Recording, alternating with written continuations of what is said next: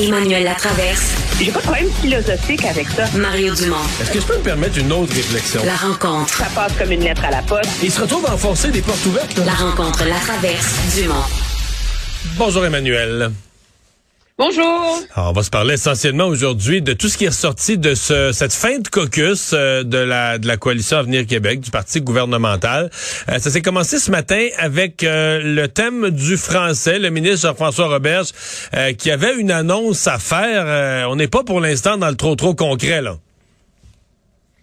Non, non, on travaille là-dessus. Un peu comme le gouvernement Trudeau, là.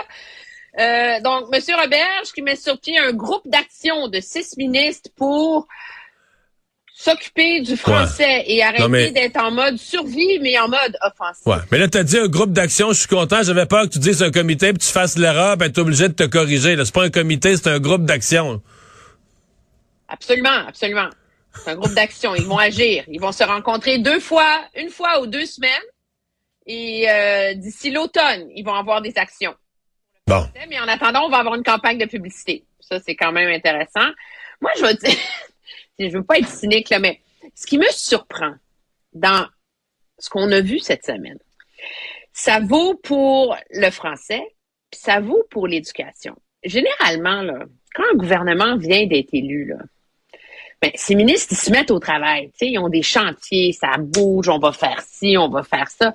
Là, on arrive avec un ministre de l'Éducation qui prend trois mois à réfléchir à qu'est-ce qu'il a envie de faire, puis qui nous arrive avec une liste de priorités, mais qui sont pas attachées parce qu'il faut qu'il continue à réfléchir à qu'est-ce qu'il va faire puis comment il va les faire. Puis là, on a un ministre de la langue française qui dit que ben il faut faire quelque chose, mais qui savent pas quoi faire, fait qu'ils vont y penser. Puis là, je dis, ben écoute ils l'ont pas préparé, leur deuxième mandat? S'il n'y avait pas un programme électoral, tu sais, je veux dire, c'est comme si euh, mais, bien la mais, à cause de ce que tu dis, ouais. mais à cause de ce que tu dis sur la question de la langue, il y a un aveu que la loi 96 allait pas assez loin parce que, en théorie, là, juste avant de partir en élection, là, au printemps, au mois de juin, ils ont adopté la loi 96.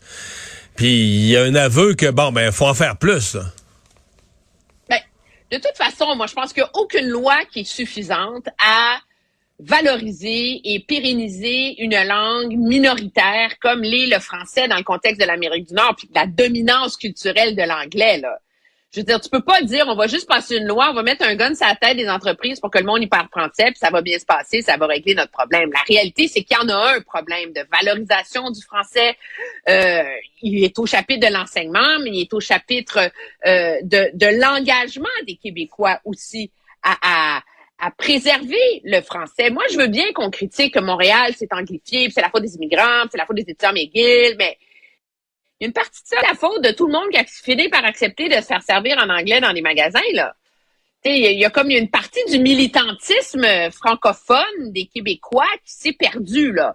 Et ça, euh, moi, que le gouvernement se rende compte qu'il faut en faire plus, j'en suis. Puis j'ai jamais été de ceux qui, qui pensaient que la loi 96 allait s'auto-suffire.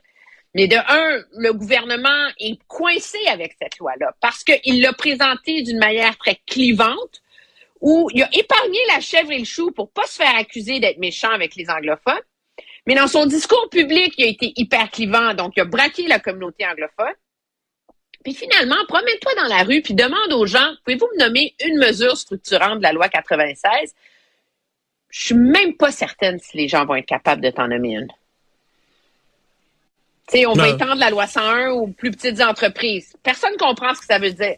Alors, qu'on veut pas toucher au cégep. Donc, tant mieux si on, réfléchit à comment faire, puis quoi faire dans les universités. Mais, tu sais, même le ministre de la Culture, là, a dit qu'il faut qu'il commence à avoir des données sur, le pas trop, là. les plateformes.